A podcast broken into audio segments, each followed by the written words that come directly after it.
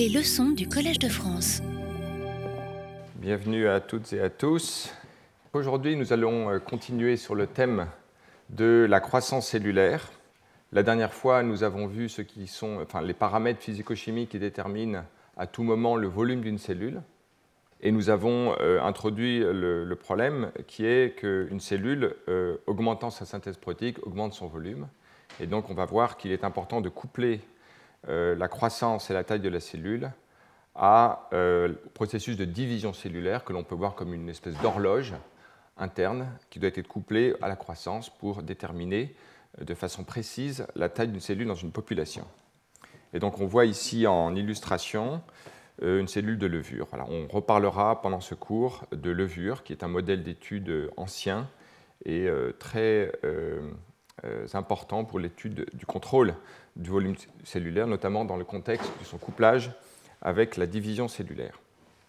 Alors, je voudrais, pour que les choses soient bien claires pour tout le monde, notamment euh, celles et ceux qui rejoindraient ce cours pour la première fois, des éléments importants sur le, contrôle de la taille de la cellule. Les cellules ont des volumes différents d'un organisme à l'autre, d'un type cellulaire à l'autre, mais au sein d'une classe différenciée de cellules particulières, les cellules ont un volume qui euh, varie très peu, et la variance est très faible, donc il y a une régulation euh, du volume de la cellule. Les éléments en fait, qui déterminent euh, la taille de la cellule sont des éléments de régulation que l'on va voir aujourd'hui, mais il est important de toujours avoir à l'esprit les contraintes, notamment physiques, qui euh, sont un peu un préalable au processus de régulation. Les biologistes ont tendance à mettre une emphase sur les processus de régulation en oubliant les contraintes, dans quasiment tous mes cours, j'ai le souci de préciser à la fois les contraintes, notamment leur origine physique, et les éléments de régulation biologique qui s'ajoutent à ces contraintes pour déterminer la taille d'une cellule. Donc ici, les choses importantes sont les processus de diffusion euh, des métabolites qui euh, euh, sont évidemment importants dans une grande cellule par rapport à une petite cellule. la diffusion peut être limitante le rapport surface sur volume, qui notamment euh, euh, donc, qui euh, se réduit avec la, taille de la structure, fait que l'échange avec l'environnement est réduit et que donc il peut y avoir une taille limite pour, au cours de la croissance de la cellule. Les processus de communication intracellulaire pour coupler des régions différentes de la cellule, donc, qui en fait pourraient limiter la taille de la cellule, encore une fois. Donc en dehors de ces éléments de diffusion, et l'élément géométrique, il y a aussi des éléments énergétiques, c'est-à-dire que euh, pour soutenir la croissance d'une cellule, assez rapidement, euh, euh, la transcription devient limitante, et la transcription devient limitante notamment pour maintenir une densité constante de capacité de traduction par les ribosomes. Voilà, donc les éléments centraux que l'on a vus précédemment sont, pour la, la, détermination de la taille de la cellule sont la synthèse protéique, les flux osmotiques qui sont des flux d'eau, et, comme on va le voir aujourd'hui, troisième élément à ce triptyque est le cycle cellulaire, qui est un, élément temporel, euh, une horloge qui doit être couplée à ces euh, processus de euh, croissance de la cellule. Alors, pour dire les choses de façon plus précise en préalable à ce cours, nous avons vu la dernière fois que les éléments qui déterminent à tout moment le volume de la cellule et son augmentation sont euh, des choses qui déterminent euh, son volume, notamment les flux d'eau. Euh, une cellule en moyenne a 70% d'eau, 30% de masse sèche, qui pour l'essentiel elle-même est faite de protéines. donc la croissance de la cellule va dépendre de l'addition de masse, c'est-à-dire de protéines, dans le cytoplasme, donc dans un volume, également la surface, toutes les synthèses de protéines de surface, notamment les transporteurs ioniques, sont importants pour la régulation des flux osmotiques mais également la synthèse lipidique qui est extrêmement importante. Pensons à la membrane, mais aussi à tous les organelles intracellulaires, thème sur lesquels je euh, m'attarderai au cours prochain. Et puis évidemment le volume, hein. il s'agit d'ajuster la synthèse protéique et le volume de sorte que la densité de protéines euh, est constante, comme on l'a vu la dernière fois. Et euh, cela se fait à la fois par les transports d'eau qui sont passifs, les aquaporines, et puis des ajustements passifs et actifs des flux ioniques notamment euh, les éléments actifs qui sont des pompes ATP dépendantes qui euh, réajustent l'osmolarité dans les différentes circonstances que rencontre la cellule. Voilà, donc euh, la synthèse de tous ces différents mécanismes, je renvoie donc les gens au cours dernier, permet de déterminer comment la cellule ajuste sa cellule à un environnement qui peut être fluctuant, pensons un changement d'osmolarité, de pH, etc., etc. Mais également, donc en dehors de cette homéostasie, il y a aussi le fait qu'au cours du cycle cellulaire, et comme on le voit ici dans euh, deux euh, types cellulaires, une levure la, fissionis, la, levure pombée, Schizosaccharomyces pombée, et puis une cellule est là, une cellule de mammifère, on voit qu'il y a une croissance du volume de la cellule, avec des fluctuations qui reflètent les fluctuations de l'environnement, l'osmolarité, les ajustements permanents de la cellule. Il y a bien une croissance euh, du volume cellulaire qui est euh, conjoint à une croissance de la synthèse protéique. Voilà. Et donc, euh, il s'agit maintenant de comprendre comment on couple ça à l'horloge de division cellulaire. Et pour montrer les choses de façon plus visuelle, on voit ici finalement ce que serait une population de cellules sans cycle cellulaire. À partir d'un certain volume initial, les cellules pourraient croître, croître, et jusqu'à une certaine limite, peut-être d'origine limitée par les contraintes physiques mais on voit qu'il y a une espèce de filtre temporel qui est en fait celui du cycle cellulaire qui décide qu'à un certain stade, à un certain volume, une cellule va se diviser, donner deux cellules, en moyenne deux cellules de volume quasi euh, égal, et euh, ce filtre est en fait ce qui génère, euh, limite la variance du volume dans la population de cellules. Donc on, on, voit que s'il n'y avait pas ce mécanisme, tout ce que l'on a vu sur la détermination du volume et de la densité de la cellule ne servirait pas à grand-chose. Néanmoins, euh, et donc la question euh, qui euh, nous intéresse, c'est comment un phénomène intrinsèquement temporel, le cycle cellulaire, cette horloge, reconnaît un paramètre physique, dimensionnel, qui est le volume ou d'autres dimensions de la cellule. Donc ce thème de une cellule mesure-t-elle sa taille est en fait la question en filigrane de tout ce cours, et nous continuerons d'ailleurs sur ce thème la prochaine fois lorsque nous verrons les éléments de proportionnalité dans l'organisation d'une cellule qui sont extrêmement importants. Cette question d'ailleurs, une cellule mesure-t-elle sa taille, est une question déjà que nous nous étions posée l'an dernier lorsque nous avions vu la détermination de la taille d'une structure, un organe, un tissu ou un organisme. La question étant alors, un organe mesure-t-il sa taille? Un organisme mesure-t-il sa taille?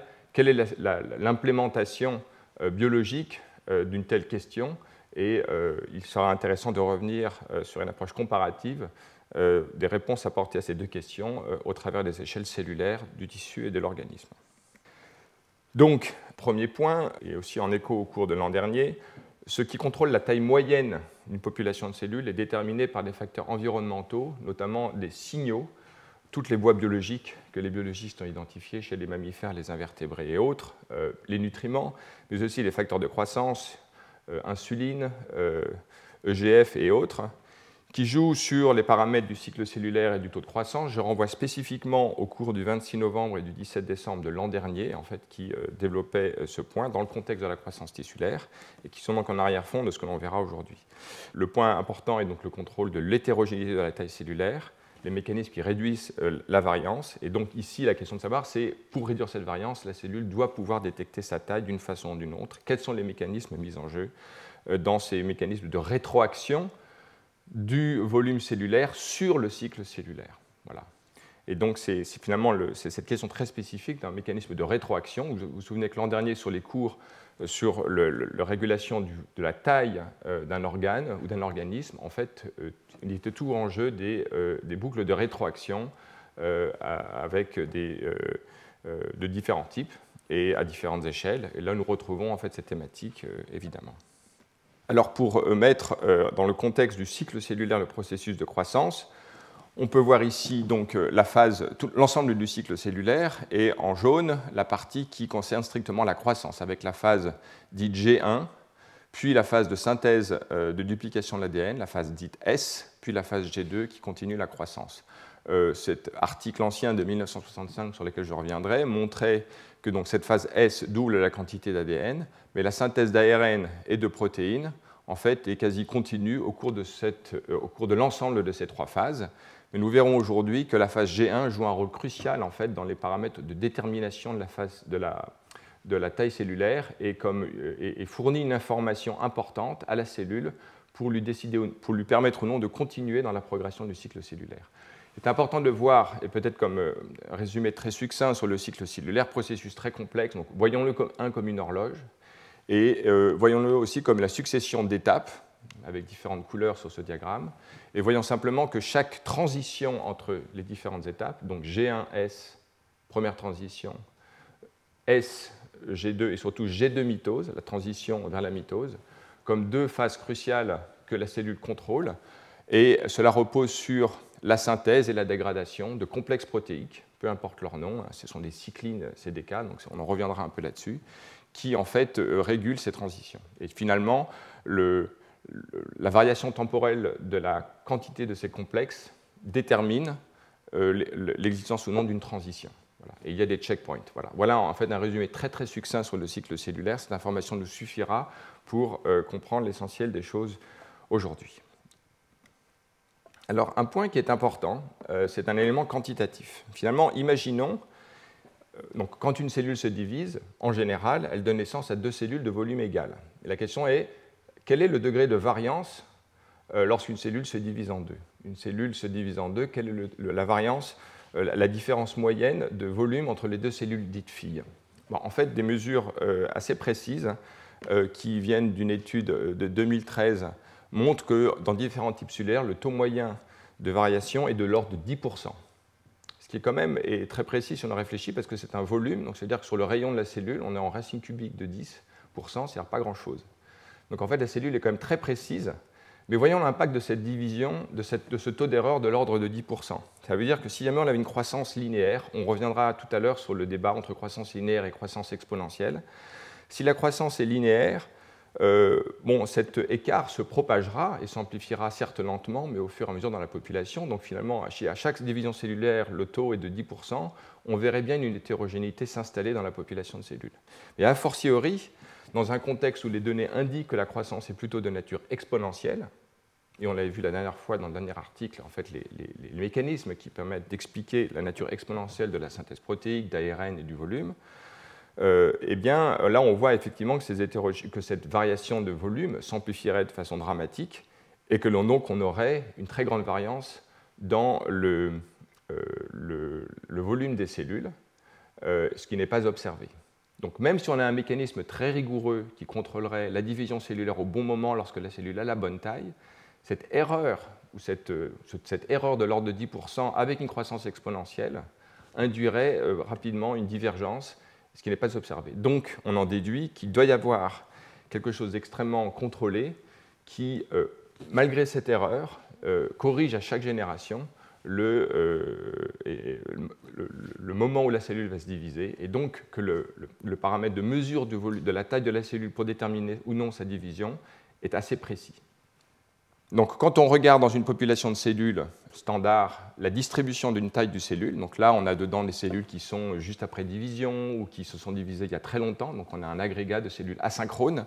On a une distribution qui est légèrement asymétrique par rapport à une gaussienne, mais qui peut euh, s'expliquer euh, principalement par la variation d'un facteur 2 du volume d'une cellule entre les cellules filles euh, qui viennent de naître et les cellules qui sont sur le point de se diviser. Voilà, donc ça c'est un élément important, cette distribution qui s'explique principalement par un facteur 2, d'accord? Et puis ce taux d'erreur de l'ordre de 10% qui indique qu'il y a un, contrôle très rigoureux de la mesure de la taille de la cellule. Toujours important d'avoir ces paramètres quantitatifs à l'esprit. Alors, j'aimerais maintenant venir rapidement sur l'importance qu'a revêtue la distinction entre croissance exponentielle et linéaire. Bon, en fait, on le voit ici, si la croissance est vraiment exponentielle, euh, on voit l'impact que ça aurait dans une population qui ne contrôlerait pas bien la mesure du volume. En fait, entre croissance exponentielle et linéaire, on se dit c'est très très différent, et oui c'est très différent, mais si l'on raisonne sur un cycle cellulaire simplement, les données expérimentales pour arriver à mesurer un écart entre une croissance linéaire et une croissance exponentielle sont de l'ordre de moins de 6%. En fait, il suffit euh, de faire le calcul, on ne va pas le faire ici, mais je vous renvoie cet article dans les suppléments qui le fait, c'est très simple. Euh, si on a une croissance linéaire et une croissance exponentielle, on mesure le point en fait médian où on a un écart maximal entre la croissance exponentielle et la croissance linéaire. Et, euh, en fait, on arrive en fait, naturellement à cette différence de l'ordre de moins de 6%. Donc en fait, c'est très subtil, ça veut dire qu'il faut donc des mesures expérimentales très précises. Alors elles existent, euh, on verra tout à l'heure une mesure de volume qui est de précise de l'ordre de 0,01%. Donc en fait, on peut déterminer de façon assez certaine, maintenant avec des techniques modernes dans les types cellulaires, que le taux de croissance est effectivement exponentiel. Ça a été vérifié chez les bactéries, les levures, chez des cellules mammifères, euh, peut-être pas toutes, mais c'est en tout cas la conclusion en général qui émerge d'études dans différents organismes. Alors, il existe un moyen ancien une méthode intéressante sur laquelle je vais m'arrêter parce qu'il me semble cette, cette approche est intéressante, qui permet en fait d'arriver à la conclusion qu'il y a une croissance exponentielle. Vous voyez que pendant longtemps, les gens ont raisonné sur des populations sans pouvoir suivre individuellement les cellules. Maintenant, il est possible de suivre individuellement une cellule et d'avoir des données qui comparent la trajectoire d'une cellule au cours de son cycle cellulaire par rapport à une autre. On peut aussi avoir un raisonnement statistique. C'est un article de 1962 qui, en fait, met en évidence une croissance exponentielle, c'est-à-dire un taux de croissance proportionnel au volume de la cellule. Et euh, pour cela, il, repose sur un argument statistique qui, en fait, simplement euh, découle directement de la loi de conservation de masse. Considérons une population de cellules, dont on voit ici euh, la, la, distribution en fonction de la taille, et considérons une valeur S de volume de cette cellule. Et on s'interroge maintenant euh, à l'état stationnaire de cette population de cellules. On, s'interroge sur les conditions qui permettent euh, de maintenir cet état stationnaire. en fait, on voit que, euh, naturellement, le flux de cellules qui vont croître et donc augmenter leur volume par rapport à cette valeur de référence S doit être exactement égal au flux inverse de cellules qui rentrent dans la zone de cellules de volume inférieur à S en raison des divisions cellulaires. Et donc si l'on met cela en équation, on voit apparaître, donc ici on a le, taux de croissance de la population d'une taille inférieure à S. Alors les paramètres, on a euh, l'ensemble des, euh, des, cellules de la population intentée, alpha est le taux de division cellulaire, V le taux de croissance cellulaire, et là on a trois fonctions de répartition. La première, euh, alors je commence par la, première que je décris, donc c'est la fonction de répartition de la population asynchrone d'un volume inférieur à S. Donc en fait, euh, cette zone qui est montrée en gris. Donc ce taux de croissance, en fait, peut se euh, maintenant décrire en deux termes. Un terme qui correspond en fait au, taux, à, la contribution du flux de division cellulaire. Alors en fait, on, peut déjà déterminer l'ensemble des cellules euh, qui viennent juste de naître, d'accord, dont on a la fonction de répartition F0, qui ont un volume inférieur à S, d'accord. Alors ces cellules-là peuvent à la fois venir de cellules qui étaient au-dessus de S et qui sont devenues plus petites que S par la division cellulaire, mais également de cellules qui étaient inférieures à S et qui se sont divisées. Donc il faut soustraire à cela les cellules mitotiques d'un volume inférieur à S. À ce moment-là, on a comme résultante le flux tel que représenté dans le diagramme, de cellules qui étaient plus grandes que S et qui deviennent plus petites que S par la division cellulaire. Voilà. Donc ça, ça représente la flèche en rouge. Et tout cela est contrebalancé par effectivement les cellules qui vont quitter cette zone-là parce qu'elles vont croître en raison de leur croissance, voilà, qui vont augmenter leur volume en raison de la, croissance typique de la cellule et qui correspond au flux en bleu. Et donc à l'état stationnaire, l'équilibre entre ces deux permet, c'est la loi de conservation de masse. Donc ce qui est intéressant, c'est qu'on voit ici apparaître des fonctions de répartition qui peuvent être mesurées expérimentalement et en particulier la connaissance et la mesure de la distribution, donc FA, la fonction de répartition des cellules en fonction de leur taille, d'accord? Ça, ça peut se mesurer expérimentalement euh, facilement. F0 aussi peut se mesurer assez facilement, le volume des cellules venant juste de naître. Par contre, FM, ce n'est pas possible de le mesurer. Donc là, je ne rentre pas dans les détails, mais je trouve qu'on peut recalculer FM comme la convolution de la fonction de répartition des cellules nouvellement nées, newborn, F0, et en fait d'un paramètre qui est en fait la fonction de répartition des écarts de volume entre cellules qui viennent de naître. D'accord? Je vous renvoie aux données supplémentaires de cet article pour voir plus de détails. Mais du coup, en connaissant la variance, la fonction de répartition de l'écart de volume entre les cellules qui viennent de se diviser, d'accord? On a toutes les données pour en fait inférer ce paramètre inconnu qui est V, qui est le taux de croissance. Et donc on voit ici le résultat d'une telle mesure sur une population, où on voit le taux de croissance inféré en fonction du volume, c'est une fonction de S, et on voit qu'il augmente en fonction de S. Donc on a bien un taux de croissance qui n'est pas constant, on n'a pas une croissance linéaire, en tout cas, les, fonctions de répartition mesurées ne peuvent s'expliquer que par une croissance, un taux de croissance qui est une fonction de S, qui est une fonction croissante de S. Donc on a bien une croissance exponentielle. Alors cet argument, cette méthode développée en 1962, en fait, a été utilisée dans beaucoup d'articles beaucoup plus récents et euh, avec des mesures beaucoup plus précises euh, d'un certain nombre de paramètres. Alors, les types de modèles que l'on va considérer aujourd'hui sont euh, des modèles euh, que euh, je vais appeler sizer, je ne vais même pas les traduire parce que je ne sais même pas comment dire en français, mais on comprend quelque chose qui mesure la taille. Or là, on comprend que ce n'est pas simplement le volume relatif de la cellule qu'il va falloir mesurer, mais son volume absolu. Pourquoi? Parce que s'il n'y pas une, mesure du volume absolu, une cellule plus petite, par, exemple, si elle-même on mesurait son taux relatif d'accroissement de, volume, eh bien, ne pourrait pas avoir euh, le volume attendu qui est, effectivement mesuré et qui est euh, euh, très constant. donc il y a une mesure absolue du volume. En tout cas, il va falloir voir, considérer les modèles qui permettent d'expliquer cette mesure du volume. Le deuxième type de modèle, couplé en troisième, c'est les modèles qui mesurent en fait un certain temps.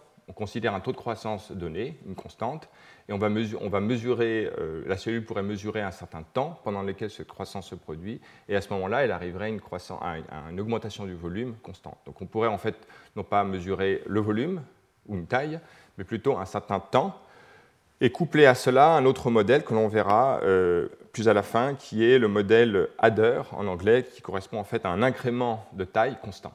Et on verra en fait que ce modèle existe et qu'il a son importance.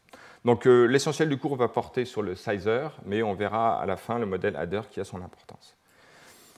Alors, dans le modèle du sizer, en fait, considérons deux cellules. Une cellule qui est grande, qui va croître euh, d'une certaine quantité. Le modèle affirme que toutes les cellules, petites ou grandes, vont se diviser lorsqu'elles vont atteindre la même taille.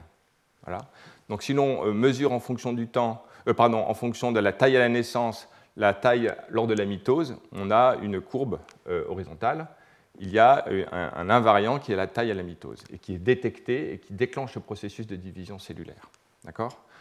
Et on verra euh, cette référence dans un certain nombre d'expériences. Le corrélat de cela, c'est que si on a une cellule plus petite, eh ben, elle va mettre plus longtemps pour atteindre cette taille. Donc la quantité de croissance ou le temps qu'il va falloir pour atteindre ce volume cible va être une fonction euh, décroissante de la taille de la cellule, il va falloir plus de temps ou plus de volume pour atteindre ce volume lorsqu'on est plus petite à la naissance que si on a une cellule plus grosse. Voilà. Donc voilà les, caractéristiques euh, du modèle Sizer. Le modèle Timer, lui, ou Adder, est complètement différent, vu que là, on ne dit pas qu'il y a une taille cible euh, lors de la croissance, lors de la division cellulaire. On dit en revanche que l'incrément de taille jusqu'à la division cellulaire était indépendant de la taille à la naissance. D'accord? C'est delta, grand delta qui est constant. On verra ce modèle à la fin, et que si jamais on a une cellule qui est plus petite, enfin, que le volume de la mitose, au moment de la division cellulaire, est une fonction croissante de la taille à la naissance. Alors on se dit comment pouvoir réguler le, volume cellulaire dans ce contexte-là. on verra à la fin qu'en fait ce n'est pas euh, au niveau individuel, mais il y a une espèce de convergence asymptotique d'une population de cellules qui se dividerait selon ce mécanisme et qui arrive en fait à une taille constante. Donc c'est un argument qui est plus collectif sur la population de cellules. On verra cela à la fin. Alors, un autre euh, euh, préambule important, c'est que, comme toujours dans ce genre de modèle, on peut raisonner de façon déterministe, avec, euh, en gros, dès qu'on détecte un volume cible, on a une probabilité 1 de se diviser. C'est une façon simple de modéliser les choses, mais une façon qui colle plus à la réalité et aux données expérimentales, c'est d'avoir des modèles plutôt stochastiques, de nature stochastique, dans lesquels on va raisonner sur des probabilités de transition par exemple G1S ou euh, la transition euh, G2 mitose, qui reposera sur une mesure euh, de, enfin, dans laquelle la probabilité de ces transitions dépendra de la masse. Donc, par exemple, voilà une telle courbe, à la fois expérimentale qu'on pourrait implémenter dans un modèle, dans lequel le taux de transition G1S, qui n'est autre que la probabilité de transition, est, est une fonction de la masse. Donc il y a un certain nombre de papiers théoriques qui reposent sur ce type de, détermination. Et, en raison d'ailleurs de la nature stochastique de la synthèse protéique, de la synthèse d'ARN messager, euh, je vous renvoie au papier euh, que j'ai présenté à la fin du cours dernier, ce type de description me semble euh, cohérent. les données expérimentales, on les verra, du coup donnent en fait des distributions de valeurs autour de lignes idéalisées, hein, qui sont ces lignes décroissantes et, horizontales, hein, ce que j'ai représenté précédemment. Hein. vous voyez des lignes, là c'est une représentation déterministe des choses. Euh, en réalité, on a plutôt une distribution probabiliste autour euh, d'une tendance, euh, autour d'une valeur représentée ici en pointillé qui serait la forme idéalisée déterministe du modèle. Alors, j'ai trouvé utile de raisonner, avant de rentrer dans certains détails, sur bah, quel type de mécanisme pourrait-on imaginer? Ils sont en partie inspirés d'ailleurs par des choses que l'on verra, d'autres pas nécessairement. Donc une première façon de mesurer la taille, c'est euh, de mesurer euh, un corrélat de la taille qui est en fait la quantité de protéines. On a vu que la densité de protéines en fait est constante dans une cellule. Euh, c'est une chose qu'on a vu la dernière fois. Donc si la concentration est constante, est invariante, la quantité de protéines augmente avec le volume. Alors est-ce que c'est intéressant? Oui, si l'on a un moyen de cibler ces protéines dans une région spécifique de la cellule, et en passant en particulier, par exemple, à une structure dans le génome qui pourrait être un élément de régulation, un promoteur, quelque chose, qui, est quelque chose de régulé. L'ensemble des protéines ayant une forte affinité pour cette région-là, euh, la concentration locale dans cette zone-là serait directement proportionnelle, non pas à la concentration de la protéine dans la cellule, mais à la quantité de protéines dans la cellule et donc à son volume. Alors on a un exemple, et donc euh, on dirait une croissance de la concentration euh, X étoile dans cette zone-là au cours du temps, au cours de la croissance de la cellule. Et s'il y avait moyen de détecter cette concentration localement, on pourrait enclencher la division cellulaire. Alors, euh, il y a un article qui, euh, donne des données, qui indique des données expérimentales qui vont dans ce sens pour une cycline, la cycline 3 chez la levure euh, euh dans laquelle il y a en fait le recrutement de la cycline dans des promoteurs de gènes du cycle cellulaire. et donc, je ne peux pas parler de cet article, mais c'est un exemple de cette nature. Et il y en a sans doute d'autres à considérer. Également chez les bactéries, a des articles qui vont un peu dans ce sens. Un autre type de modèle, c'est de considérer, et donc il va avoir son importance, comme on va le voir plus tard, c'est de considérer le rapport entre une protéine qui euh, a une concentration constante au cours du temps, et donc qui est indépendante du volume, comme la plupart des protéines, et puis une protéine qui ferait exception à cette règle.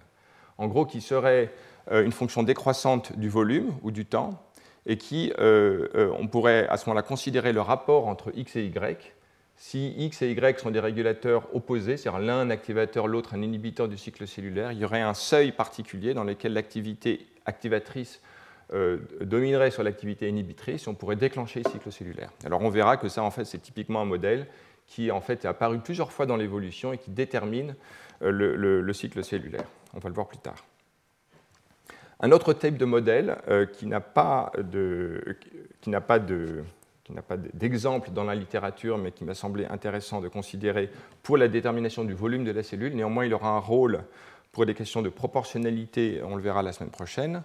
C'est l'idée qu'en fait, au cours de la euh, l'augmentation du volume de la cellule, le rapport surface au volume décroît, donc en 1 sur R, et donc une grosse cellule euh, aurait une quantité, si, si elle met une quantité de protéines constante dans la cellule, une quantité à la naissance, au cours de sa synthèse, on aura une augmentation de la euh, concentration dans le cytoplasme par rapport à la concentration à la membrane. Une petite cellule aura tout à la membrane, mais lorsque la cellule augmentera euh, son volume, il y a un moment où en fait elle ne pourra pas tout mettre à la membrane, donc il y en aura toujours dans le cytoplasme. Et à ce moment-là, s'il y a moyen de mesurer la concentration de cette activité dans le cytoplasme ou dans le noyau, on pourra déclencher on pourrait déclencher euh, la division cellulaire. Alors on verra que ça c'est un, rôle important pour des questions de, proportion dans la cellule, mais c'est une possibilité de mécanisme pour le contrôle du cycle cellulaire en lien avec le volume.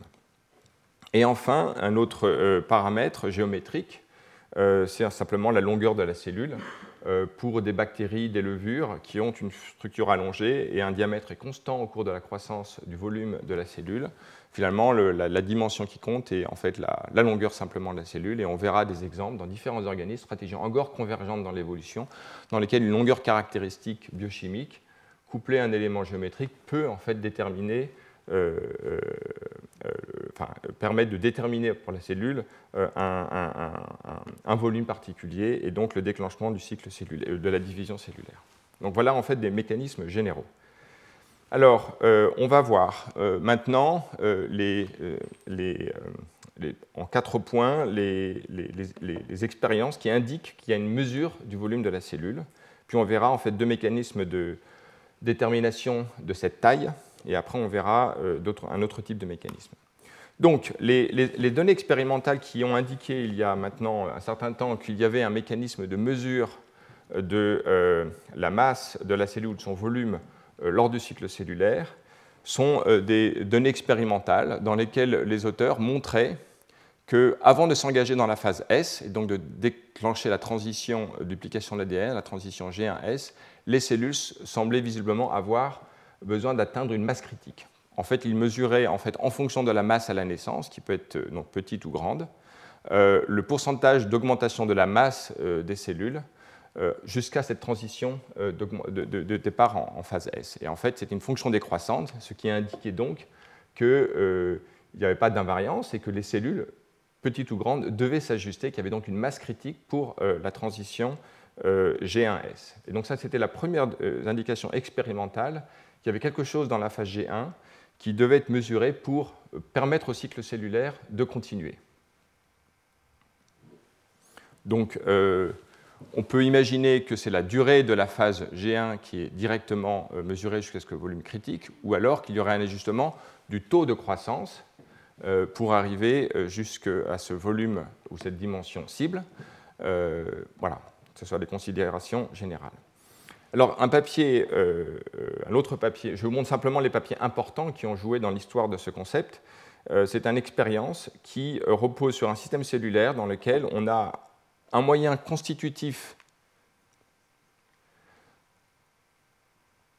Voilà, l'image. Un moyen constitutif euh, d'induire la croissance de la cellule, représentée en rouge, euh, par cette molécule, VHERB. Et puis une autre façon de l'induire par des ligands.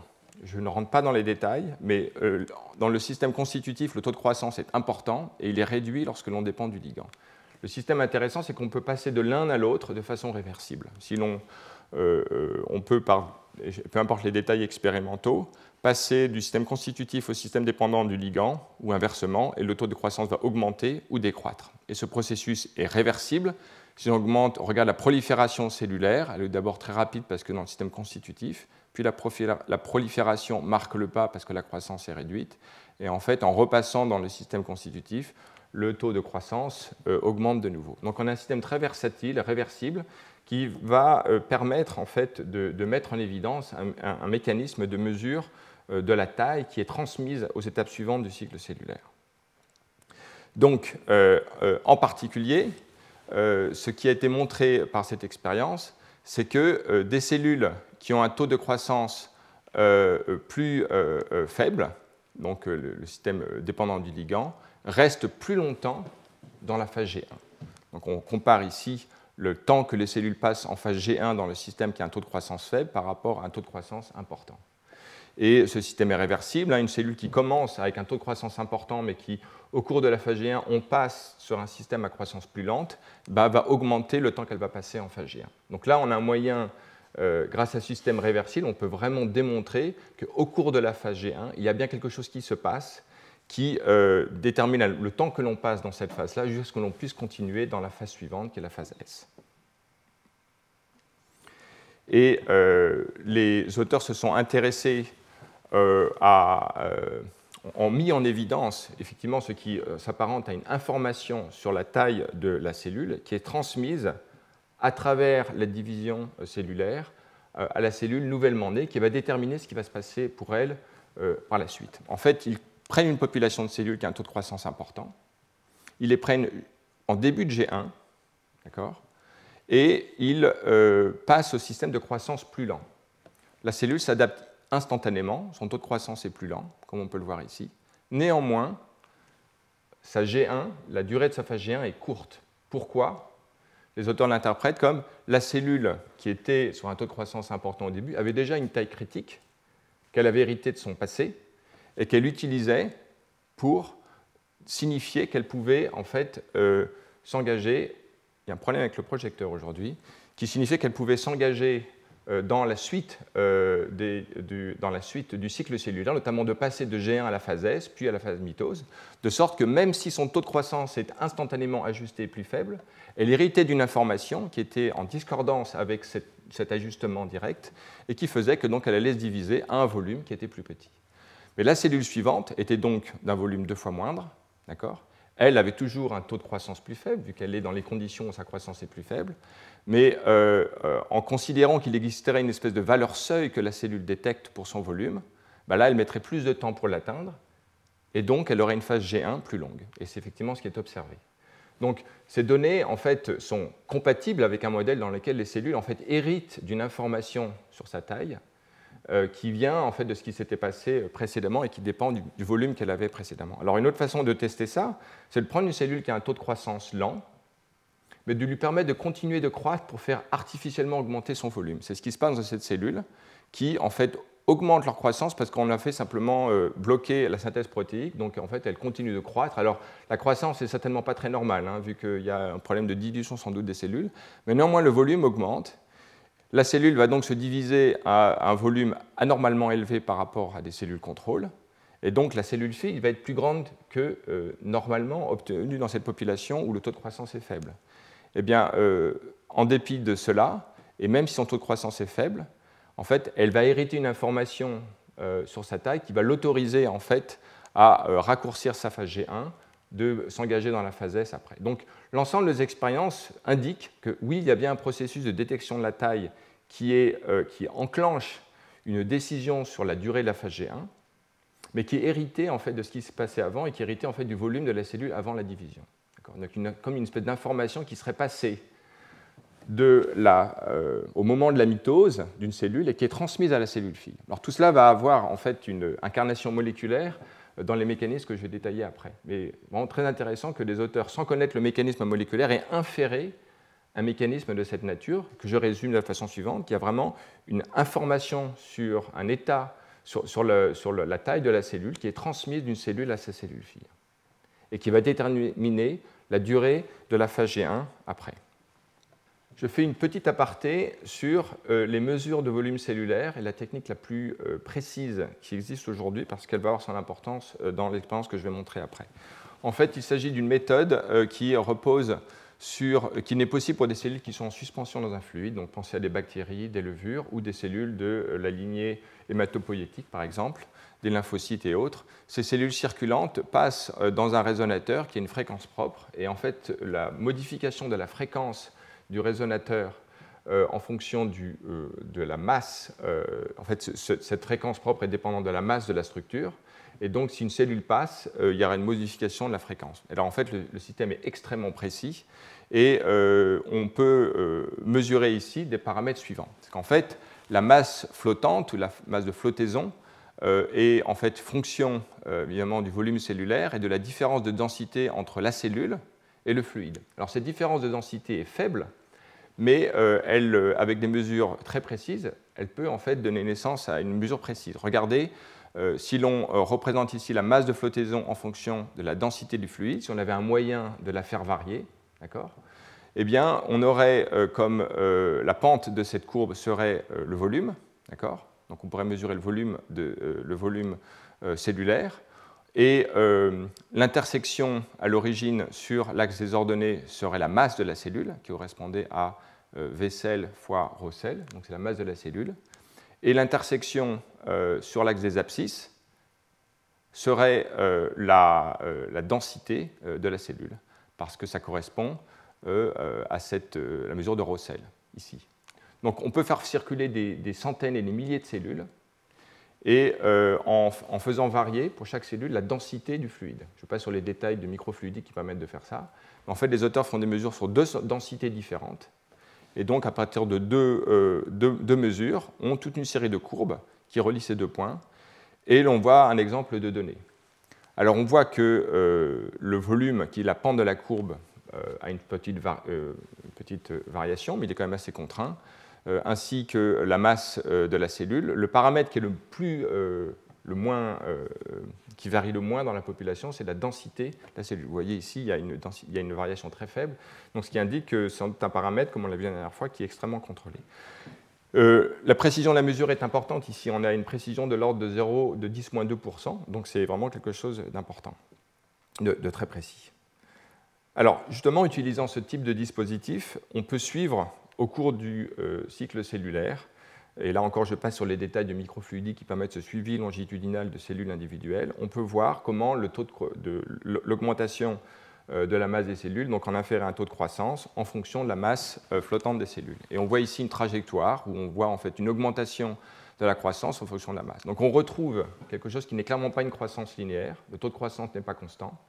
Ce n'est pas non plus une croissance exponentielle typique, c'est plus compliqué, une croissance biphasique dans laquelle on a un début exponentiel et quelque chose après qui est euh, clairement pas exponentiel, pas vraiment linéaire, mais qui en fait s'infléchit un peu. Alors ici on voit la superposition d'un nombre de données différentes de taux de croissance. Et ce que les auteurs relèvent, c'est que euh, le taux de croissance, lorsqu'une cellule est nouvellement née, en fait, varie. et, en fait dépend de la taille de la cellule. Mais la variance du taux de croissance semble minimale lorsque les cellules atteignent la transition G1 phase S.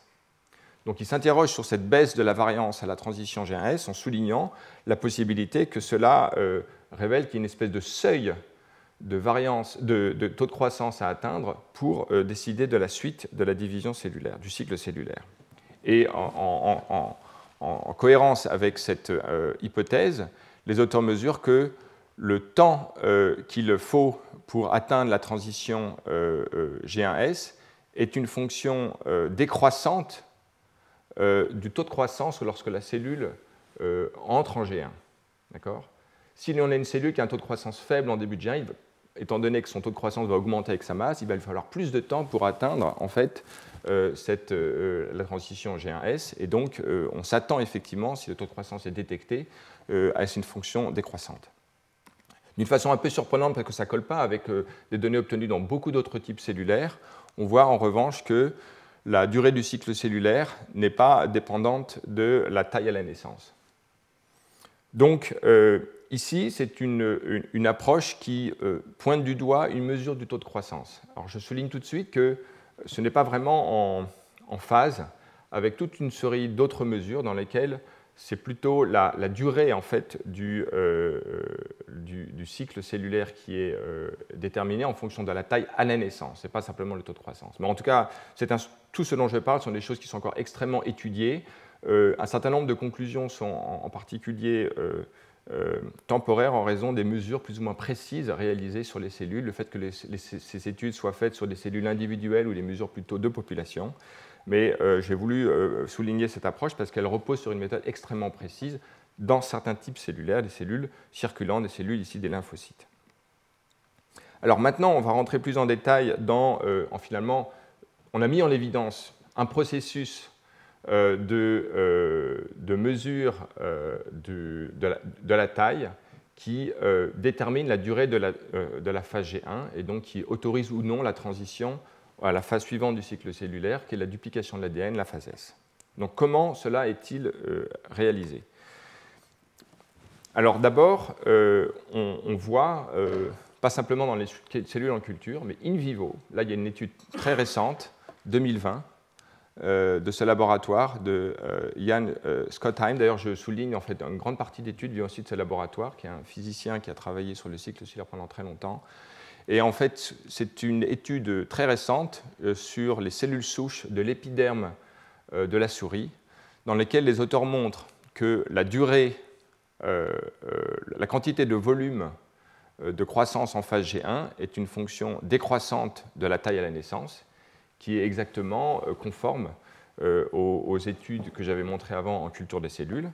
Donc ça, c'est sur la phase G1 sur l'ensemble euh, de la, euh, du le, volume total de croissance au cours de la, vie de la cellule, hein, pas simplement la phase G1, mais aussi en prenant en compte la phase G2. Encore une fois, on a une fonction décroissante euh, du, volume. Et si l'on maintenant on représente le volume à la sortie de la phase G1 ou à la sortie de la cellule, on a ce n'est pas vraiment une courbe horizontale, et oui, il y a des fluctuations euh, autour de la ligne idéalisée. Hein. Souvenez-vous, cette distinction entre modèle déterministe et modèle probabiliste. Là, je ne sais pas ce qui relève en fait des erreurs expérimentales ou en fait de la nature probabiliste du processus, sans doute un mélange des deux.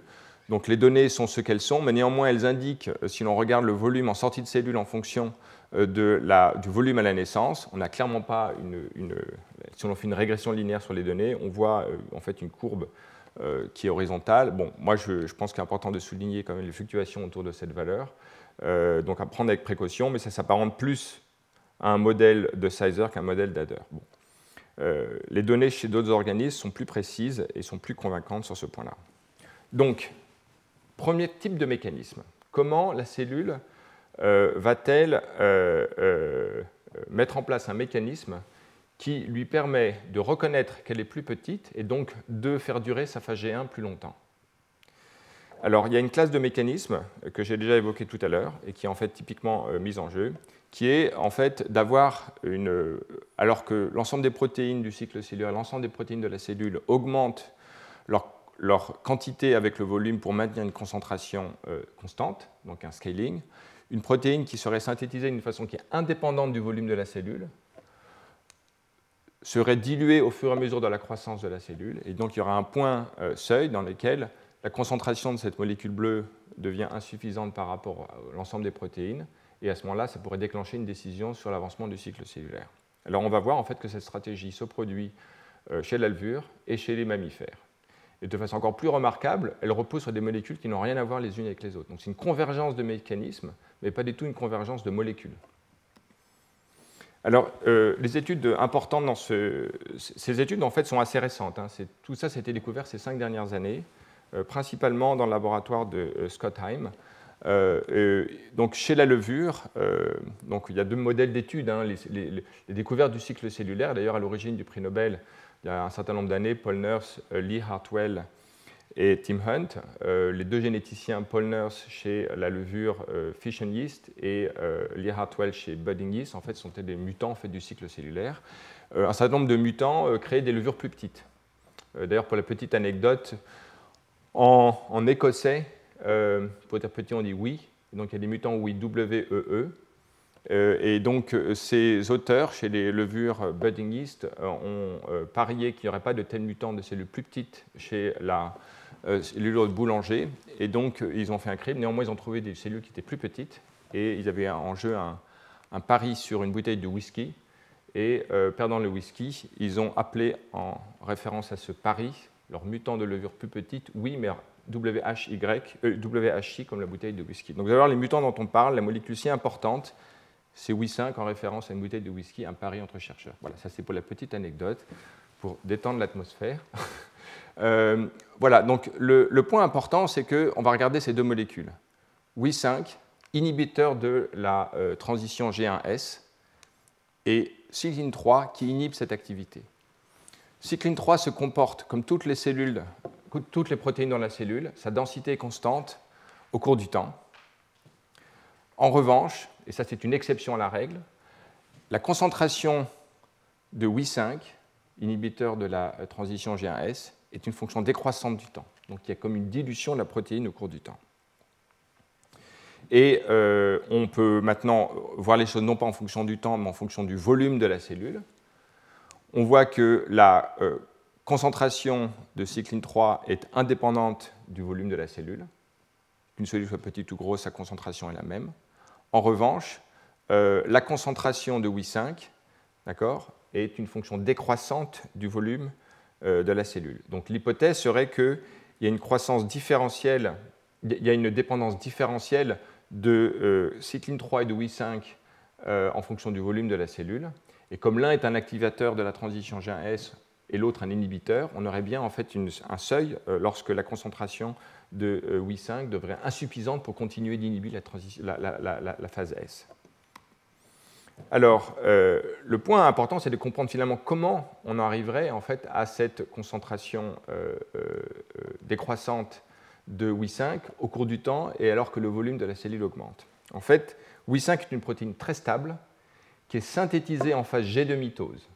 Donc une cellule va transmettre à sa cellule vie la quantité de euh, Wi5 qu'elle a synthétisé à ce moment-là, qui correspond d'ailleurs à cette euh, inférence tout à l'heure qu'il y avait une activité transmise de la phase G2 à euh, la cellule fille. Eh bien, c'est la production de Wi5.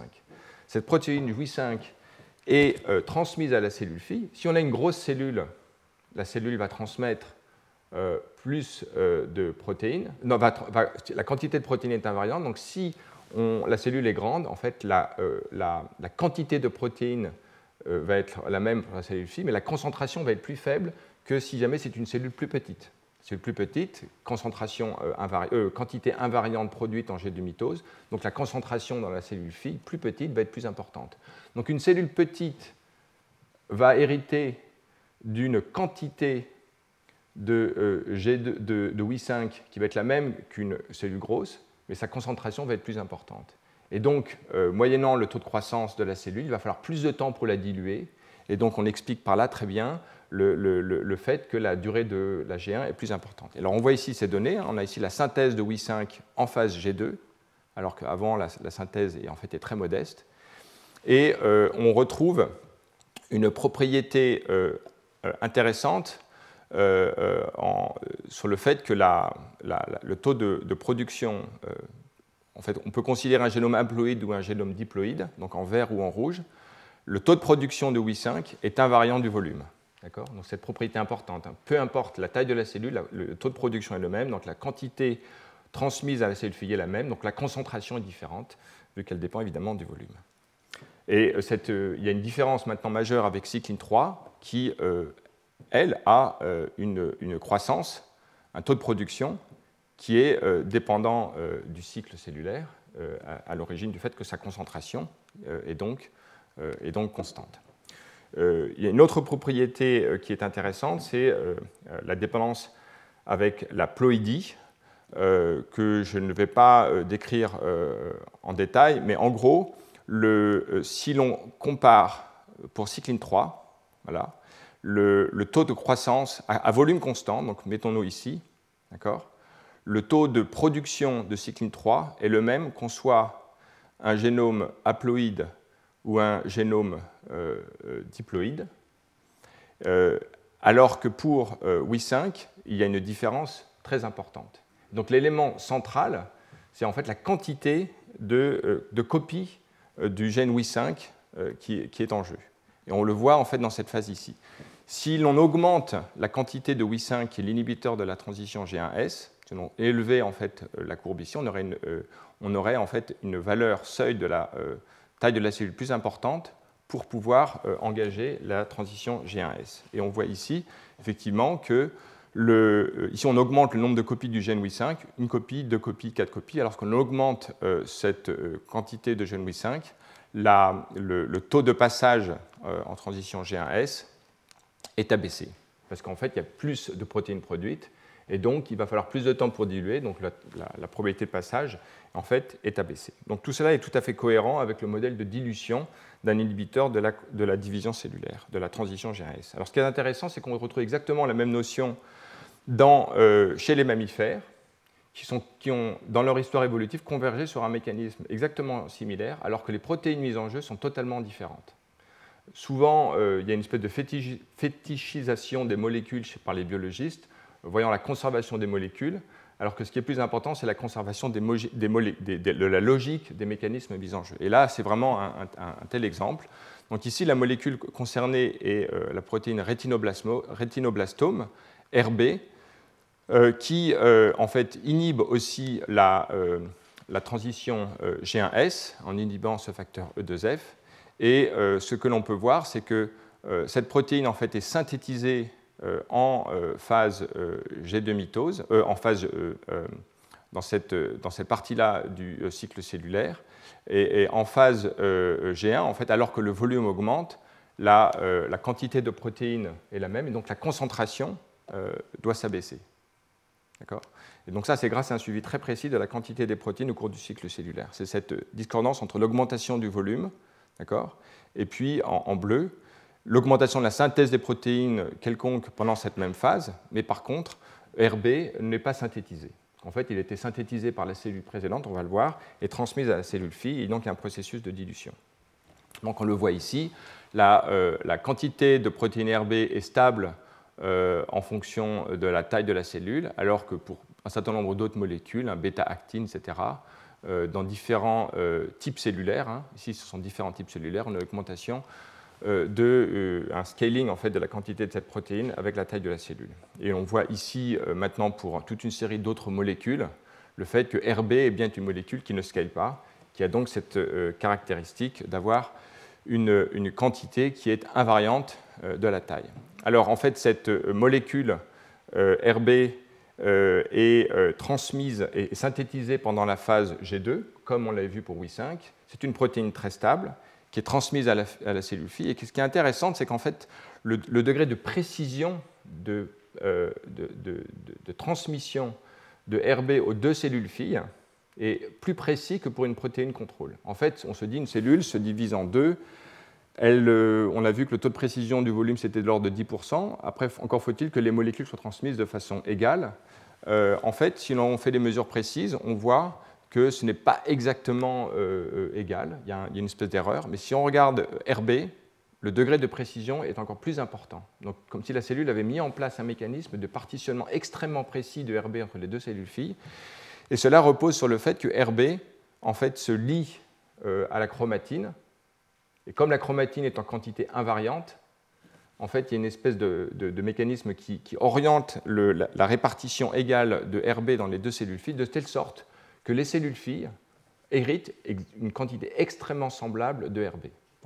Donc ça, c'est un mécanisme intéressant. La, cellule a mis en place une stratégie pour transmettre de façon très précise, d'une façon qui est totalement indépendante de la taille, et peu importe même le taux d'erreur euh, de, la répartition du volume des cellules filles, de l'ordre de 10%, les cellules héritent la même quantité de RB. Et donc c'est ça qui permet en fait le mécanisme de scaling, parce que une cellule plus petite aura une concentration de RB plus importante, et donc mettra plus de temps pour le diluer à taux de croissance égal. Voilà, donc on retrouve cette propriété. Euh, euh, alors maintenant, les aspects fonctionnels, hein, euh, si on, mute RB, on réduit son activité, on s'attend comme les mutants Wi5, des cellules plus petites.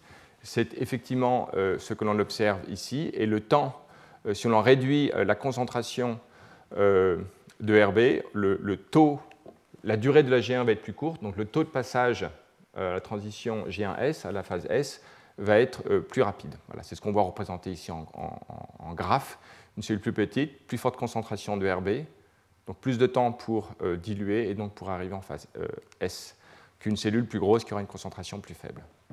Lorsque l'on. Euh, donc, cette, les données ici sont aussi conformes à ce modèle. La durée de G1 est une fonction décroissante du volume nucléaire qui lui-même est une fonction linéaire du volume de la cellule. Et dans les conditions mutantes, cette, cette euh, fonction décroissante est, perdue. Il y a un découplage entre le volume cellulaire, le volume des noyaux, et puis la durée de la phase Donc RB est bien le facteur important. Si maintenant on augmente un peu de RB ou encore plus de RB, certes on perd la corrélation, le couplage, mais néanmoins on augmente progressivement d'une façon qui est proportionnelle à la quantité de RB la durée de G1. Donc, ce qui montre que ce qui est vraiment important, ce n'est pas l'activité de RB en tant que telle, c'est sa concentration dans la cellule. Et c'est ça en fait l'élément euh, important de ces études. Donc ça, c'est un article qui est sorti en juillet dernier. Donc là, je suis en train de vous parler de choses qui sont quand même très récentes et je trouve remarquable que les mécanismes découverts chez la levure soient en fait, euh, du point de vue de la logique du système, exactement les mêmes que ceux que l'on retrouve chez le mammifère, comme bien même les molécules n'ont absolument aucune euh, parenté en termes de, de similitude de séquences.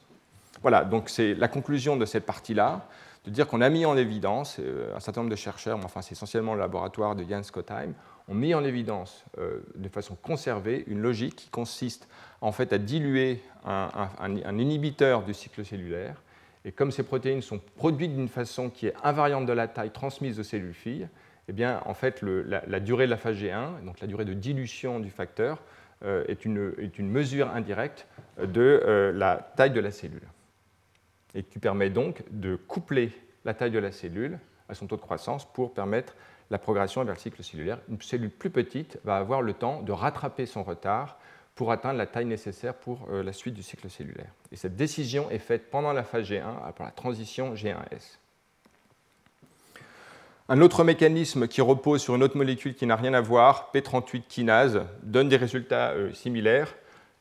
Je ne développe pas parce qu'en fait cette molécule, on ne sait pas trop en fait son activité, euh, elle en régule beaucoup beaucoup de choses mais c'est un domaine en, activité importante.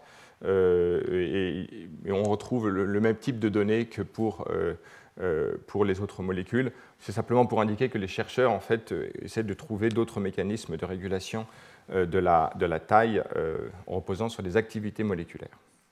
Alors, il y a une autre classe de, mécanismes qui n'a rien à voir, qui contrôle non pas les, phases successives du, du cycle cellulaire, G1S, mais plutôt le processus par lequel une cellule se divise, le, clivage de la cellule par le, processus de division proprement dit. Et donc je pense que c'est important de, développer les mécanismes qui contrôlent, qui, sont fonction de la taille de la cellule, mais qui ne jouent pas non sur les étapes du cycle cellulaire, mais vraiment sur le processus de division proprement dit. Et là, en fait, ce sont essentiellement des données chez la bactérie et la levure. Et donc, euh, c'est un très très beau système sur lequel j'aimerais maintenant passer un peu de temps. Donc, une bactérie, comme Escherichia coli, en fait, est une cellule qui croît en augmentant sa longueur. Son diamètre ne varie pas, donc c'est une structure qui est en fait en bâtonnet, qui euh, Suivant les conditions de croissance, ça prend entre 20 minutes en culture de cellules ou une heure, ou plus même dans les conditions physiologiques. Mais elle, a une croissance par ses extrémités. Cette croissance se fait dans les conditions que l'a vu la dernière fois, hein, de synthèse d'une paroi, etc. Mais ici, aujourd'hui, le point important est de voir que cette division, la cytokinèse, se fait par l'assemblage d'un anneau, ce qu'on appelle l'anneau Z, qui euh, va, comme on va le voir plus tard, en fait, partitionner euh, la cellule en deux euh, par un processus qu'on appelle septation. Ce processus se fait au milieu de la cellule et il doit se faire au bon moment, de telle sorte que les deux cellules filles ont en fait la même taille que la cellule mère après sa croissance. Donc là, on a un système qui est plus simple, parce qu'en fait, la géométrie est plus simple. On a un bâtonnet et la longueur est une mesure directe du volume, parce qu'il n'y a pas de croissance en diamètre au cours de ce processus. On ne comprend pas d'ailleurs trop pourquoi. Euh, le diamètre reste invariant, mais la longueur varie. Alors la machinerie de division cellulaire chez la bactérie est assez remarquable. cet anneau Z est universel chez les bactéries. Il repose sur une molécule FTSZ, en fait, qui est un, homologue de la tubuline, qui se lie à la GTP et qui a une activité GTPase. Donc c'est ce qui est représenté ici en vert. C'est un polymère en fait, qui recrute des euh, monomères FTS-Z et qui se dissocie à l'extrémité, de telle sorte qu'il y a euh, chez ce, dans ce filament euh, un processus de treadmilling, comme on l'a chez la tubuline et d'autres filaments en lactine. Vous avez ici la structure de cette molécule. Et donc on a ici une forme ancestrale de, tubuline qui existe chez les bactéries. On, elles forment des espèces de petits clusters qui s'assemblent en anneaux au bon moment au centre de la cellule et qui va diriger, comme on va le voir, le processus de synthèse de peptidoglycanes, qui sont les éléments de la paroi qui permettent l'acceptation de la cellule. Donc vous voyez ici un élément de cytosquelette, mais contrairement aux mammifères où en fait on a un anneau contractile qui en fait réduit la cellule, ici on a l'assemblage de la synthèse des éléments de la paroi qui permettent euh, l'acceptation. Alors des études, euh, là aussi euh, assez récentes, in vitro, montrent en fait les capacités d'organisation de, de, cet anneau FTSZ euh, et des molécules associées, notamment FTSA. et en fait, dans des systèmes reconstitués du laboratoire de Tim Hitchison, Martin Loss a montré, en fait, et je vous montre ici le film, on voit ici une espèce de, vortex qui est en fait une forme sans doute analogue à ce qui se passe chez la bactérie, d'un anneau. Et euh, on a bon, cette espèce de dynamique. Hein, euh, et ce qui est intéressant, c'est que si l'on regarde maintenant des molécules, donc ici en fait on regarde la même molécule, mais l'une en quantité importante, ce qui fait que l'on voit les écoulements, la, dynamique propre du système, notamment sa rotation. Mais si l'on regarde un monomère individuel, en fait lui ne tourne pas. Donc en fait la rotation n'est pas due à un mouvement de l'ensemble de la structure, mais à un phénomène de treadmilling euh, qui fait qu'il y a un assemblage à un bout, un désassemblage à l'autre extrémité. Donc euh, c'est ce que vous voyez, je vous fais revoir le film. Euh, dans cet euh, anneau contractile, dans cet anneau en rotation, qui n'est pas en rotation, ce n'est pas un, mouvement de l'ensemble de la structure, mais lié au milling de la structure. Donc il y a un assemblage de filaments qui peuvent s'associer après à la membrane, et les molécules mises en jeu dans l'association à la membrane sont de plusieurs types. FTSA, donc cette molécule dont on a parlé, et chez certaines bactéries comme coli et tous les gamma-protéobactéries, ZIP-A. Donc ces molécules en fait, permettent l'association du filament avec la membrane de la cellule. Et en fait, cette protéine FTSA est essentielle pour la mise en place, l'auto-organisation de cet anneau euh, euh, de euh, FTSZ. Voilà. Donc cela montre en fait que ce n'est pas simplement un anneau, mais c'est un anneau qui, en raison du trade milling, permet en fait une rotation, un, une rotation euh, euh, par, l'addition de nouveaux monomères. Alors voilà l'incidence de cela dans le processus de septation. Eh bien, en fait, si on a ici une bactérie, euh, que l'on regarde ici en, section transversale au niveau de, la mise en place de son, de son anneau Z, on a ici le processus de treadmilling, addition de monomères ici, désassemblage ici, et donc il va y avoir un mouvement de l'extrémité de, de, filament dans cette direction, dans le sens des aiguilles d'une montre. Alors, il y a un couplage avec les, enzymes de synthèse de peptidoglycanes, qui fait qu'il y a donc une addition euh, par rotation des enzymes de synthèse du peptidoglycane. Donc quelque chose d'assez remarquable, qui n'est pas d'ailleurs sans euh, avoir des analogies profondes avec la cellulose synthase chez les plantes, où ce sont maintenant les microtubules en fait, qui orientent euh, un peu comme une machine à écrire l'addition dirigée d'éléments de, la paroi. Donc ici, On voit ici des expériences qui montrent l'addition séquentielle avec trois couleurs différentes des éléments de la des peptidoglycanes. Le premier en bleu en périphérie, plus tard plus au centre, etc. Donc on voit ici l'addition dans un anneau qui euh, se croît vers l'intérieur. On a un, anneau, un, dépôt d'éléments de, de en périphérie, puis vers l'intérieur et de plus en plus vers l'intérieur. Parce que quand l'anneau a fait en fait une rotation complète, il ajoute une nouvelle couche à l'intérieur comme des oignons. Et petit à petit, on a un diamètre qui décroît et on a le processus de septation. Cette croissance de l'extérieur vers l'intérieur par des anneaux concentriques qui s'ajoutent les uns aux autres est alimentée par le processus actif GTP, GTP dépendante de ce polymère qui a une activité de trade milling. Voilà. donc on le voit ici, la structure dynamique de, la rotation en fait, de cette structure hélicoïdale euh, qui permet euh, euh, l'ajout de, l'anneau. Alors si on a des mutants qui réduisent le trade milling de FTSZ ou réduisent sa vélocité, sa vitesse, etc., on affecte euh, la synthèse euh, du, euh, processus de septation. Donc, petite aparté intéressante sur ce processus remarquable de division cellulaire. Et en fait, on va voir que c'est ce processus qui fait l'objet d'une régulation fine en fonction du volume. Alors en fait, il y a des, mutations anciennes, originellement identifiées par François Jacob dans, à l'Institut Pasteur dans les années 60, et euh, ce mutant, en fait, c'est un locus qui regroupe plusieurs gènes.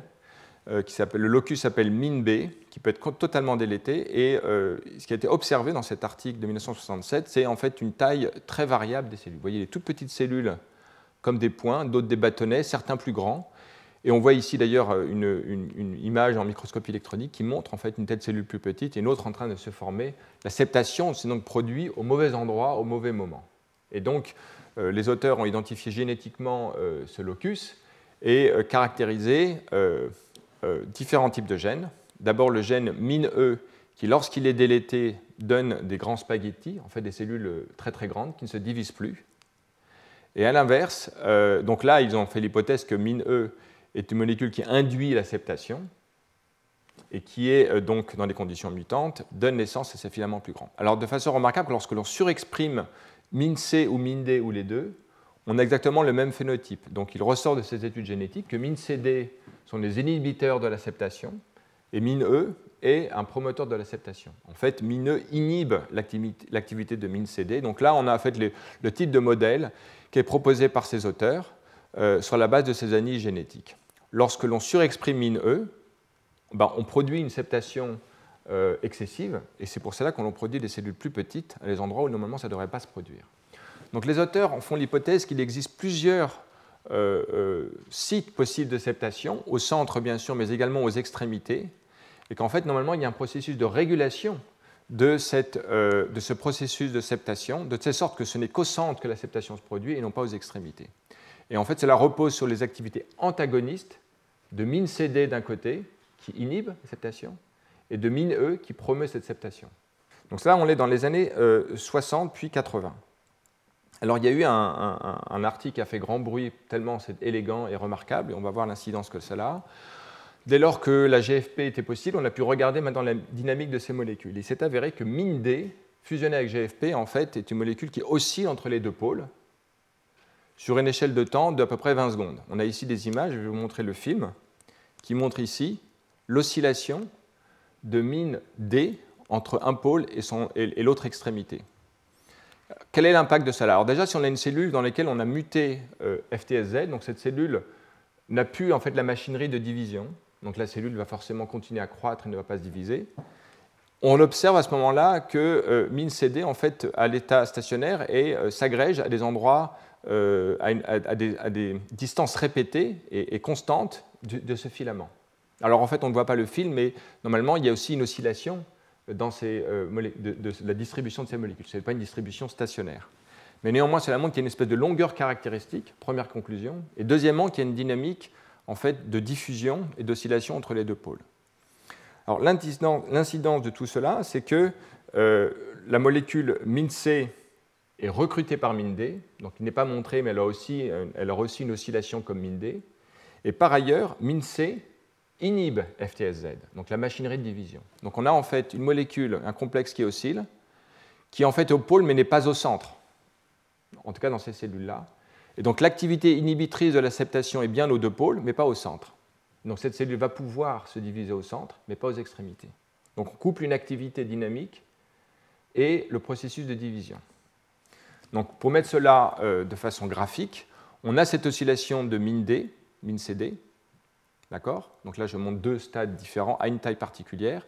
Si l'on fait un moyen âge temporel, on a bien donc un profil de concentration qui est maximal aux deux extrémités des cellules, minimal au centre, et comme MinCD inhibe FTSZ, ce n'est bien qu'au centre que FTSZ va pouvoir s'assembler et ainsi déterminer l'acceptation. Donc l'acceptation est au centre de la cellule.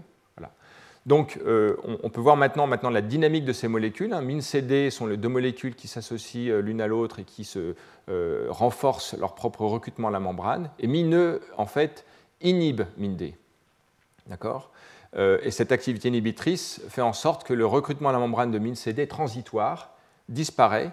Et quand il a complètement disparu à un pôle, il peut réapparaître à l'autre extrémité parce que MinE n'est pas présent.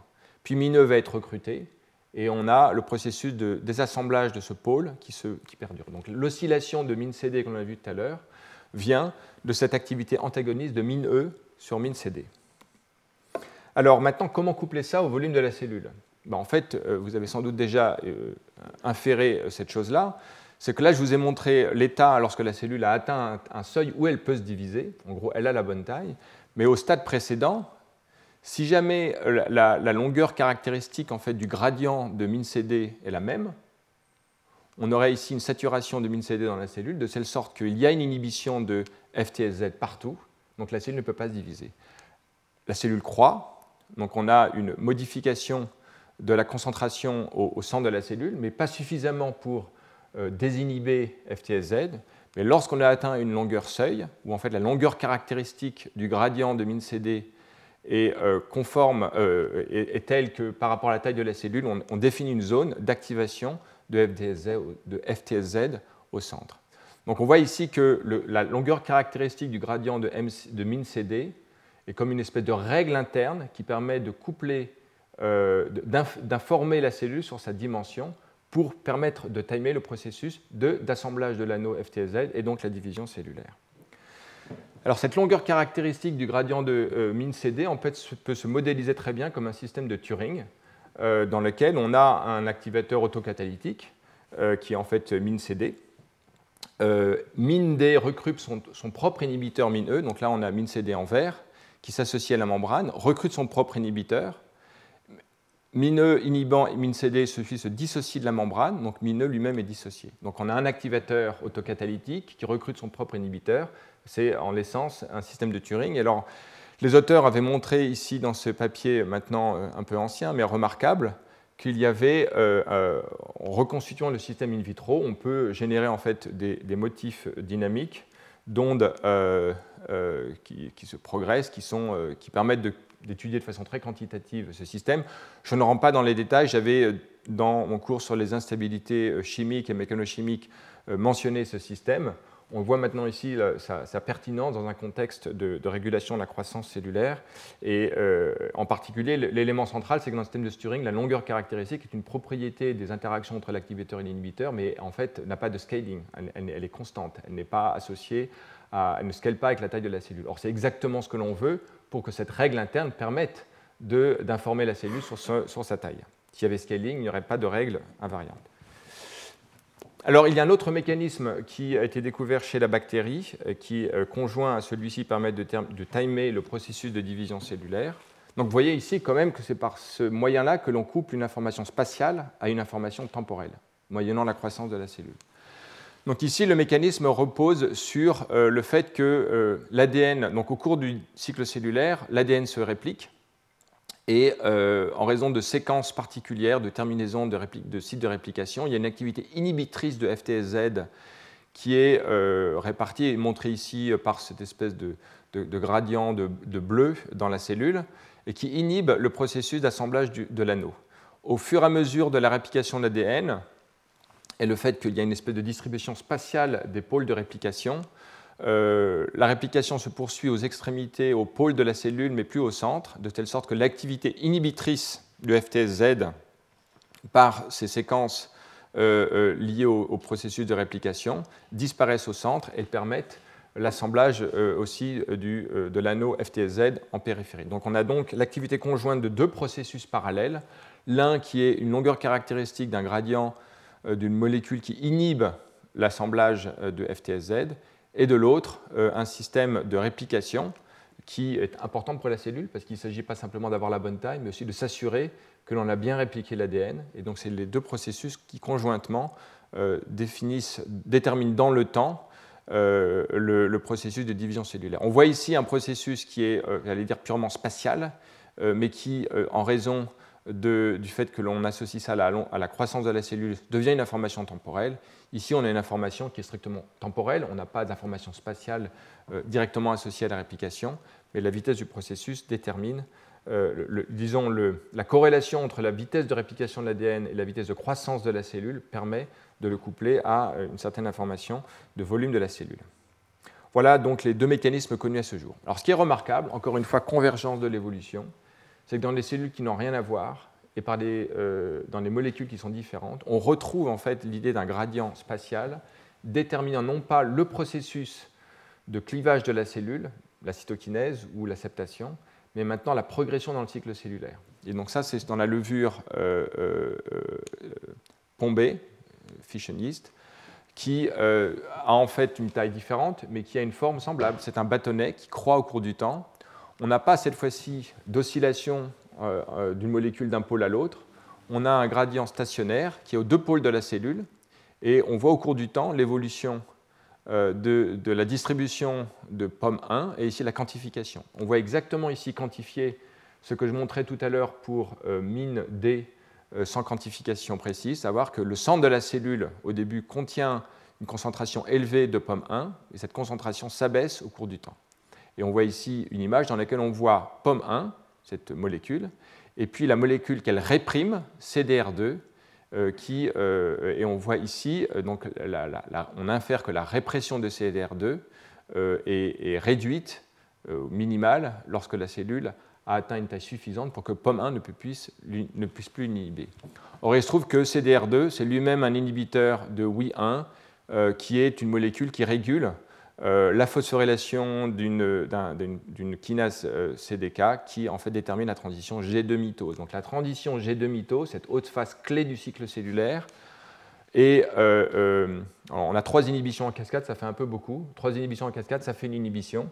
En fait, POM1 inhibe la division cellulaire, la transition G2 mitose mais jusqu'à une certaine valeur seuil de la taille, où POM1 n'est plus actif au centre, et à ce moment-là, on n'a plus d'inhibition de la transition G du mitose, et donc la cellule rentre en mitose. Donc on voit ici une décision sur une, autre phase de la, division cellulaire, ce n'est plus G1S, mais G2 mitose, qui est contrôlée par une information spatiale, laquelle vient d'un gradient qui euh, a une longueur caractéristique euh, euh, et qui, donc, le couplage entre taille de la cellule et taille de ce gradient détermine un moment particulier, une taille de la cellule qui autorise la transition G mitose et donc permet de contrôler l'invariance de la taille de la cellule.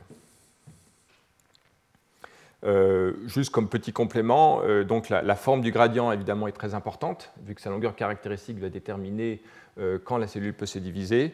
Cela repose en gros sur un gradient de déphosphorylation de la molécule. La molécule s'autophosphoryle, et en fait, elle est déphosphorisée par une activité qui vient de l'extrémité des microtubules. Donc les microtubules dans ces cellules-là ont une distribution longitudinale avec les extrémités plus au pôle de la cellule.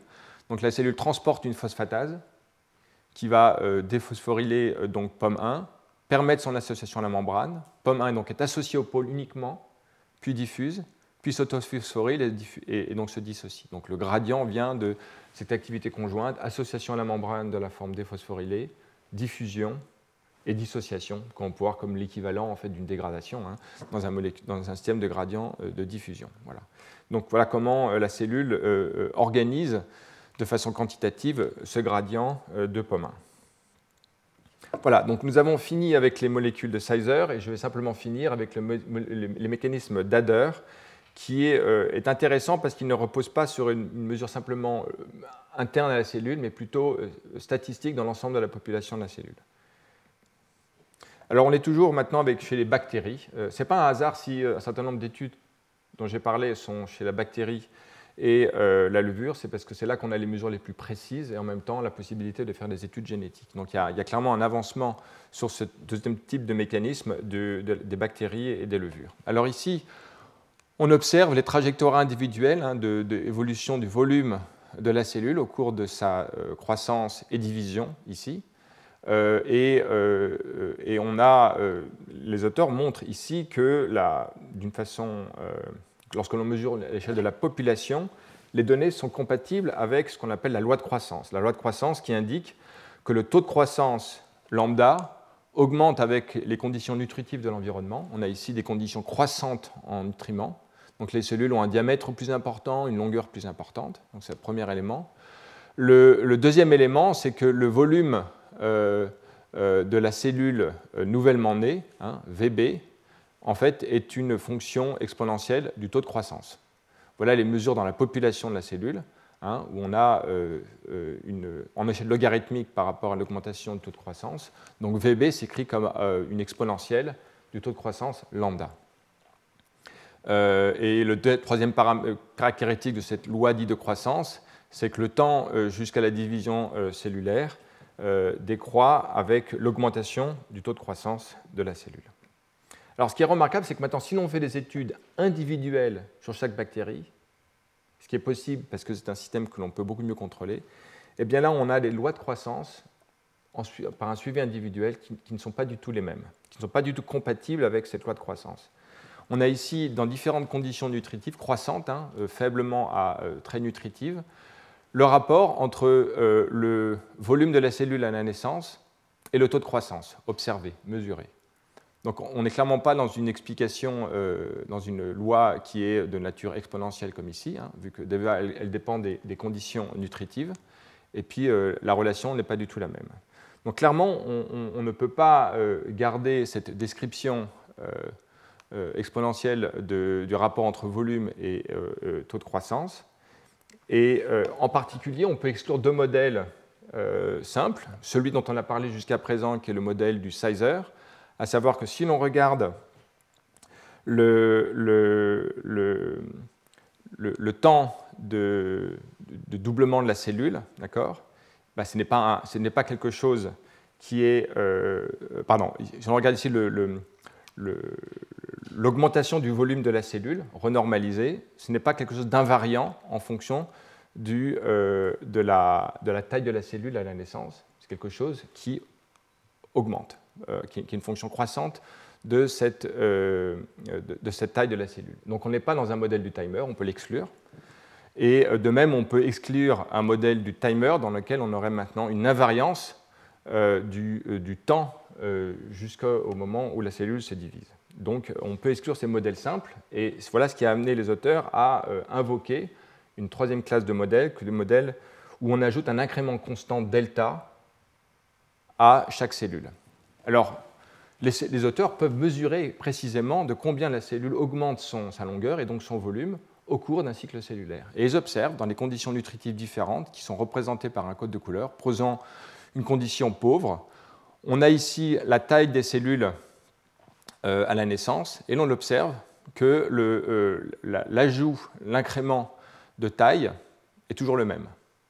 Et si l'on regarde des conditions plus nutritives, on a toujours une invariance de l'incrément de taille euh, en fonction de la taille à la naissance. Donc on n'a pas, euh, pas donc, il y a vraiment quelque chose qui colle bien avec une description d'un incrément de taille constante qui est le modèle de ladder. Alors on peut aussi euh, montrer de façon remarquable que en, la distribution des valeurs de delta en, binant les deltas en fonction de, la, de, différentes catégories de taille à la naissance, eh ben on observe en fait une espèce de, distribution invariante de, de delta.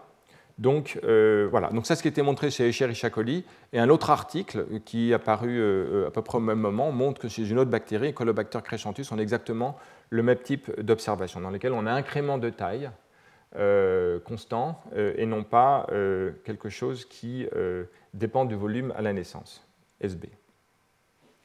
Alors justement, voyons l'implication en fait de ce mécanisme d'un incrément de taille constant dans une population. Imaginons, donc on peut décrire euh, la, taille de la cellule SB comme quelque chose qui est à la fois la somme de la taille moyenne de la cellule dans la population, plus un terme en fait, qui varie, qui est le terme de variation par rapport à cette moyenne, delta SB. Si on a une cellule plus grande que la moyenne au début, elle va ajouter un incrément constant delta, puis se diviser.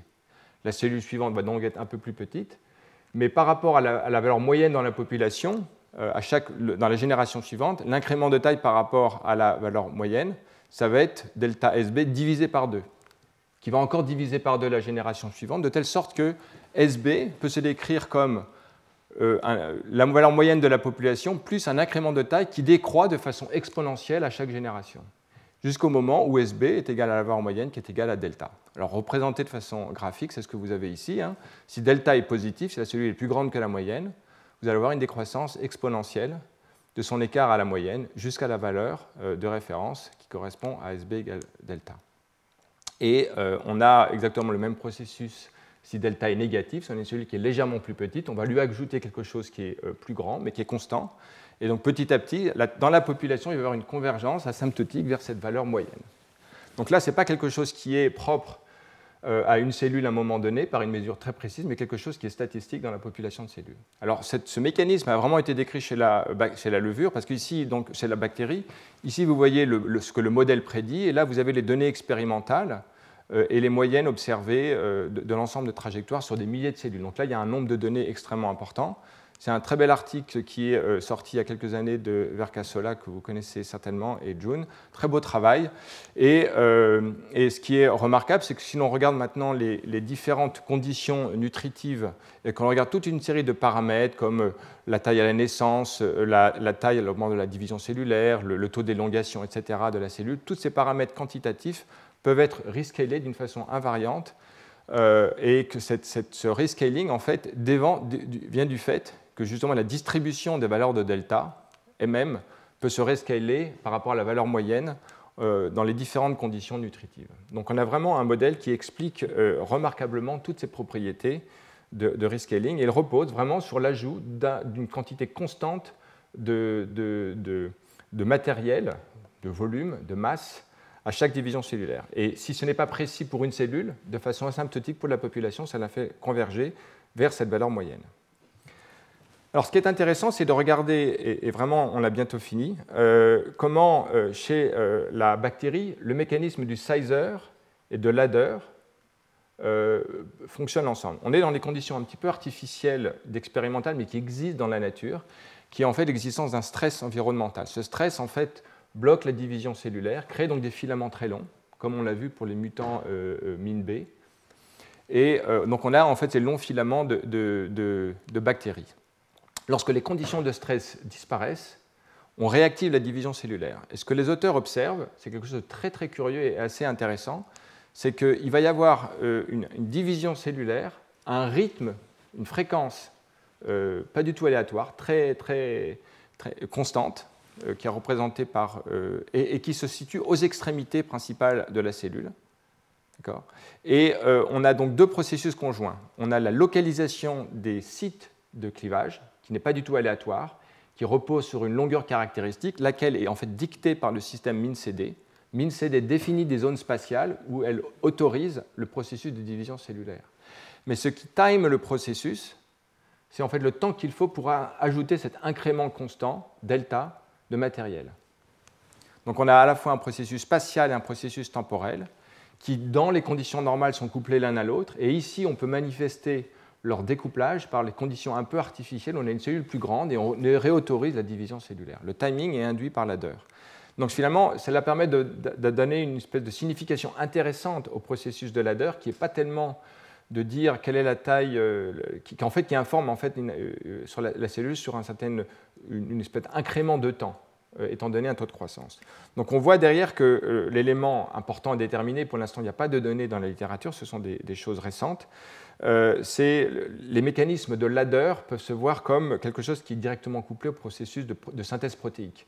Euh, il faut un certain temps pour que la cellule synthétise delta, qui est un ensemble de matériaux, hein, euh, de protéines, de lipides, de peptidoglycanes, etc. Et, les mécanismes de régulation de cette synthèse protéique peuvent se voir comme quelque chose qui détermine la vitesse à laquelle delta est produit, et donc time le processus de division cellulaire. Alors, donc, il y a toute une série d'études qui va dans le sens d'une détermination de l'adder et de l'incrément delta comme quelque chose émergent de la synthèse protéique. Mais il y a un article euh, euh, récent que je mentionne juste pour que les gens aillent euh, creuser s'ils sont intéressés, toujours de Jan Stockheim, dans lequel finalement l'adder ne résulte pas d'un mécanisme moléculaire particulier, mais une espèce de propriété émergente des contrôles de phase du cycle cellulaire. Je ne rentre pas plus dans les détails, mais simplement pour dire, on peut le voir comme un mécanisme moléculaire spécifique venant de la synthèse protéique, mais on peut le voir aussi comme un processus émergent d'autres euh, propriétés, notamment de régulation du cycle cellulaire. Et je renvoie à cette étude pour plus de détails. Et en dernier, c'est plus une question euh, qu'une affirmation, mais qui me permet une transition vers le cours prochain. Euh, la question de savoir est-ce qu'il y a finalement une taille optimale pour la cellule? Comment la cellule a-t-elle détermine si, le, moment où les, moyennant les mécanismes qu'on avait aujourd'hui, si c'est le bon moment pour se diviser. Est-ce que, est que, ça aurait pu être, euh, est-ce que la cellule aurait pu se diviser à un volume un peu plus important et pourquoi ne le fait-elle pas? Alors cette étude indique, en, étudiant la quantité de mitochondries et l'activité mitochondriale, cette activité, les mitochondries jouent un rôle clé dans la synthèse d'ATP et donc euh, dans les activités métaboliques énergétiques de la cellule, les auteurs montrent comment la quantité de mitochondries et l'activité des mitochondries en fait évoluent en fonction de la taille de la cellule. Et la conclusion, euh, schématisée ici, c'est que si la quantité de mitochondries augmente avec la cellule, la fonction euh, euh, des, mitochondries en fait, pas, ne scale pas avec la quantité de mitochondries. Il y a une taille intermédiaire euh, de la, il y a une taille de la cellule dans laquelle la, fonction des mitochondries est maximale et qui suggère que donc il y a une espèce de taille optimale pour la cellule qui, dans laquelle il y a une espèce d'optimisation de l'activité mitochondriale et donc de son activité énergétique. Alors les mécanismes sont très peu connus. Pourquoi est-ce que c'est optimal Ce n'est pas compris non plus, mais euh, cela permet de, finalement de, mettre en perspective ce qu'on en a vu aujourd'hui. Pour conclure, aujourd'hui, on a vu des mécanismes par lesquels la cellule avait mis en place des stratégies qui couplaient une information liée à sa taille, qui est essentiellement une activité biochimique euh, déployée dans le temps et l'espace, à la taille de la cellule.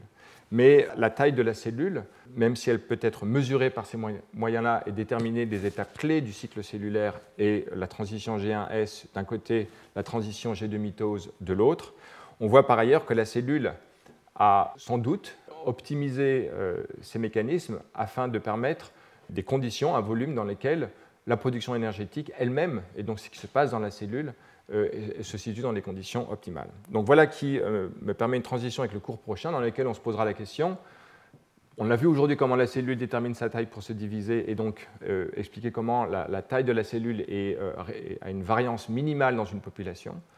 Donc on verra la prochaine fois en fait cette question de comment la cellule mesure sa taille. Ce n'est pas simplement important pour savoir quand elle se divise, mais aussi bah, comment en fait à l'intérieur d'autres structures se, sont déterminées. Voilà, je vous remercie. Retrouvez tous les contenus du Collège de France sur www.colège-2-france.fr.